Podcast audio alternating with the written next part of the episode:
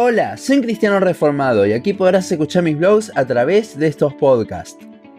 Continuamos con nuestro estudio sobre la primera epístola del apóstol Juan. Hoy nos introducimos al capítulo 3 donde Juan marcará una gran diferencia entre los falsos maestros y los hijos de Dios. Primera de Juan 2.29 al 3.10 dice, si sabéis que Él es justo, sabed también que todo el que hace justicia es nacido de Él. Mirad cuál amor nos ha dado el Padre, para que seamos llamados hijos de Dios. Por esto el mundo no nos conoce, porque no le conoció a Él. Amados, ahora somos hijos de Dios y aún no se ha manifestado lo que hemos de ser, pero sabemos que cuando Él se manifieste seremos semejantes a Él, porque le veremos tal como Él es. Y todo aquel que tiene esta esperanza en Él se purifica a sí mismo, así como Él es puro. Todo aquel que comete pecado infringe también la ley, pues el pecado es infracción de la ley. Y sabéis que Él apareció para quitar nuestros pecados, y no hay pecado en Él. Todo aquel que permanece en Él no peca. Todo aquel que peca no le ha visto ni le ha conocido. Hijitos, nadie os engañe. El que hace justicia es justo, como Él es justo. El que practica el pecado es del diablo, porque el diablo peca desde el principio. Para esto apareció el Hijo de Dios para deshacer las obras del diablo. Todo aquel que es nacido de Dios no practica el pecado, porque la simiente de Dios permanece en él y no puede pecar, porque es nacido de Dios. En esto se manifiestan los hijos de Dios y los hijos del diablo. Todo aquel que no hace justicia y que no ama a su hermano no es de Dios.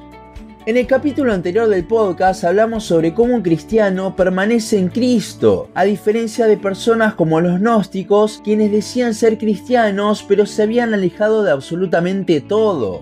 El versículo 29 del capítulo 2 está al final de ese pasaje para introducirnos al tema que veremos hoy. Juan aquí marcará otra gran diferencia entre los cristianos y los falsos maestros. Nosotros somos hijos de Dios y eso ha transformado nuestra vida. Primero, recordemos por qué es que Juan está marcando tantas diferencias. Por lo que nos deja ver la carta, estos falsos maestros se habían apartado de la iglesia y todo esto había producido duda en los creyentes. Juan entonces les escribe para afirmarlos, sacarles las dudas, confirmar que lo que ellos creían está bien y que estas personas que salieron de la iglesia, por más convincentes que pudiesen sonar, eran falsos maestros. El versículo 29 introducirá el concepto en que el autor desarrollará el resto de la comparación. Somos nacidos de él.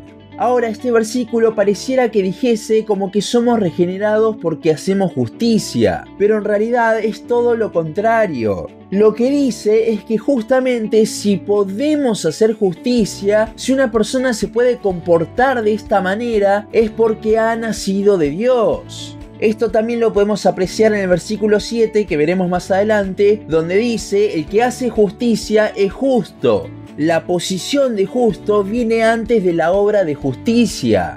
Y el versículo 1 del capítulo 3 nos mostrará todo esto de una manera hermosa. En el original, las palabras de este versículo expresan una alegría y un asombro impresionante. ¿Y cómo no estarlo ante tanta gracia? La mayoría del tiempo no nos damos cuenta de la magnitud de lo que habla en este versículo. Unos pecadores como nosotros han sido amados por Dios y han sido adoptados como sus hijos. No hay mayor gracia que esta. Al ser sus hijos somos distintos al resto del mundo, y es justamente esta distinción de la que hablará Juan más tarde. Si bien somos hijos de Dios, todavía nuestra transformación no ha sido completada el creyente está en un proceso de santificación. Es por esto que se distingue del mundo. Pero esto no terminará hasta que Cristo venga. Será en ese momento que Él terminará el proceso y nos glorificará. Después de este momento no solo estaremos para siempre con Él, sino que esa relación será sin barreras, ya que no pecaremos nunca más. Ahora, el versículo 3 puede ser algo confuso, porque nos habla de que el que espera la venida del Señor se purifica a sí mismo. ¿Acaso esto significa que el proceso que Dios empieza y termina en el medio depende de que nosotros nos santifiquemos? Bueno, veamos un poco lo que quiere decir Juan acá. En resumidas cuentas, está diciendo que para crecer en esa santidad debes hacer una cosa de la cual Pablo habla una y otras veces en sus cartas. Esto es concentrarte en Cristo. Cuando uno tiene la mirada puesta en el Señor que ha de venir, no querrá tener una vida de pecado, sino que querrá hacer lo que Él quiere que hagamos, hacer lo que Juan llama justicia. Así como en el versículo 29, el origen de nuestras obras de justicia entonces no radica en nosotros, sino en Él. Y no solo hablo de nuestra lucha contra el pecado, sino también de nuestra vida de piedad. A partir de ahora es cuando se marcará bien la diferencia. El versículo 4 nos habla de lo que es el pecado, es infracción de la ley. Ahora, ¿habla esto de la ley mosaica? No, creo que Juan se refiere más a los dos mandamientos en los que Cristo resumió toda la ley y los profetas. Amarás al Señor por sobre todo y a tu prójimo como a ti mismo. Hablaré más tarde de la razón por la que creo que aquí se refiere a esto. Y luego de la serie de Juan tengo pensado hacer un capítulo del podcast sobre la verdadera obediencia. Pero para no dejar este momento en la nada, pongámoslo de la siguiente forma. La ley mosaica está llena de órdenes, cosas que personas no convertidas podrían cumplir, tales como utilizar cierta vestimenta o hacer ciertas cosas. Llevándolo más a la actualidad, pongamos el ejemplo de amar a su esposa. Una persona no cristiana lo puede cumplir, pero esto significaría que está obedeciendo a Dios una persona impía? No, porque su motivación para amar no es Dios. Él no ama al Señor por sobre todo, por lo que no estaría obedeciendo, entre comillas, de una forma genuina, ya que el centro no sería Cristo.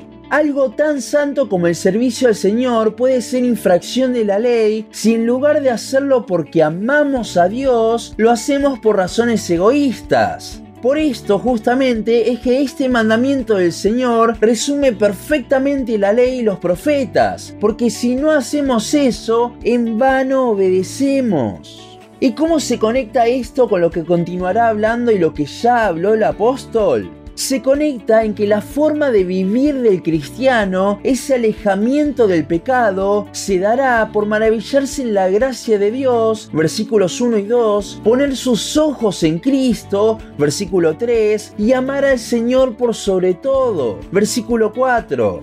Aquí no hay un cambio de tema, sino que está conectado. Y si no hacemos esta conexión, nunca podremos entender por qué realmente el cristiano es distinto. Es por esto que en el versículo 5 Juan les recordará el Evangelio mostrándoles a aquella persona a la que debemos amar, Cristo. Los versículos 6 a 9, si no los interpretamos a la luz de lo anterior y de todo lo que escribió Juan antes, nos pueden hacer caer en un legalismo mortal. El pasaje habla de que el cristiano no peca, de que hace justicia, de que no practica el pecado y en un punto hasta llega a decir que no puede pecar. Ahora, si yo veo estos versículos sin analizarlos, sin contexto, directamente podría decir que no soy hijo de Dios, porque yo sí peco. Bueno, Juan no está diciendo que el cristiano no peca. El verbo en su original no habla de un pecado aislado, sino que el verbo está puesto en presente continuo, haciendo referencia a algo que sigue en el tiempo, que es constante y habitual. Ahora, esto es algo que muchos saben. A esto es lo que llamamos la práctica del pecado. Pero recuerdo que durante años la mala interpretación de esto me llevó a dudar muchas veces de mi salvación, ya que volví a caer en el mismo pecado una y otra vez. Pensaba que esto era la práctica del pecado, y por más de que luchaba, volvía a caer. ¿Es esto practicar el pecado realmente? No, pongamos un ejemplo bastante claro. El orgullo. No existe persona que no luche contra esto. Y hasta que Cristo venga, tristemente seguiremos cayendo y luchando. La diferencia con el orgullo de un inconverso es que quizás caemos la misma cantidad de veces, pero al no creyente eso no le importa. Él peca como algo más de su vida rutinaria y no le importa. Esto es la práctica del pecado. El cristiano, por otra parte, cuando peca, siente algo. Sabe que Cristo murió por eso. Versículo 5. Está tan enamorado y maravillado por su gracia que no lo quiere volver a hacer. Un hijo de Dios luchará contra su pecado, porque a diferencia del no creyente, él conoce a Cristo. Versículo 6. Y recuerda que Juan no está tratando de que duden de la salvación de los creyentes, sino que busca proteger a los destinatarios de los gnósticos. Juan continuará esta idea en el versículo 7, motivando entonces, ya que conocen a Cristo, a seguir en sus pasos y no vivir como el mundo, algo con lo que los gnósticos trataban de engañarlos. Y en lo que queda del pasaje, el apóstol marcará con todo lo que puede la diferencia llamando a los inconversos hijos del diablo. El diablo fue el primer pecador de todos y a partir de allí comenzó a motivar a todos los que pudo a hacer lo mismo, comenzando con los demonios, siguiendo con Adán y Eva y continuando con la raza humana entera. Pero Jesús vino justamente para deshacer este dominio del enemigo. Esto no significa que el diablo no siga activo hoy en día. Primera de Pedro 5.8 dice que sigue circulando por el mundo haciendo lo mismo que hace desde aquel pecado inicial. Lo que podemos ver de la victoria de Cristo por ahora, cuando Él venga la veremos completa, es que a sus hijos los liberó de esta obra del pecado que se inició en Satanás. Es por esto que permanecemos en Él y no vivimos en pecado, porque Cristo nos hizo renacer. Versículo 9. Para terminar, el versículo 10 es un resumen de lo anterior donde Juan dirá que los hijos de Dios no viven en pecado como los hijos del diablo, quienes no viven como Dios quiere y no aman a las personas, algo que ya había probado en el capítulo 2 que no hacían los gnósticos. Y con esto presentará lo que hablaremos en el capítulo siguiente sobre cómo un hijo de Dios ama a sus hermanos.